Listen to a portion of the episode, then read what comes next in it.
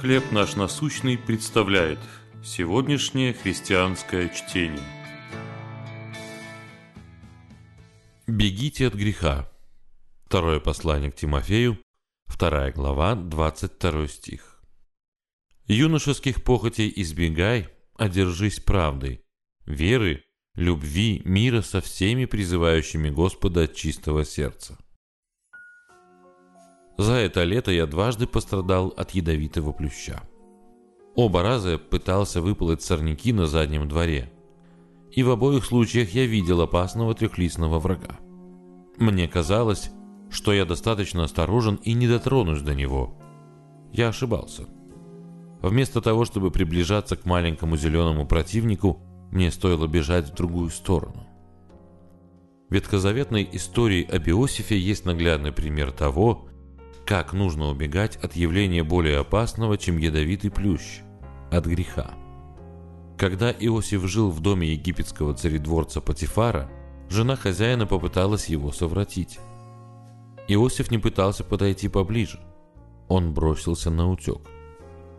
Женщина ложно обвинила его, и молодой человек оказался в тюрьме.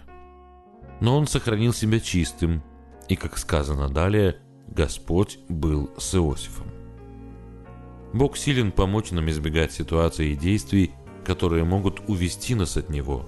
Он побуждает нас бежать прочь, когда поблизости появляется грех. Апостол Павел писал Тимофею, «Юношеских похотей избегай». А также предупреждал Коринфян, «Избегайте блуда». С Божьей помощью будем убегать от всего, что может нам навредить. Какой ядовитый плющ – может причинить вам вред, если вы не убежите от него. Что вы можете сделать, чтобы убежать? Боже, Ты знаешь мое сердце и видишь, к чему я сейчас подошел совсем близко. Помоги мне убегать от этого и не оглядываться. Дай мне мужество и мудрость, чтобы не позволять ничему стать между мной и Тобой.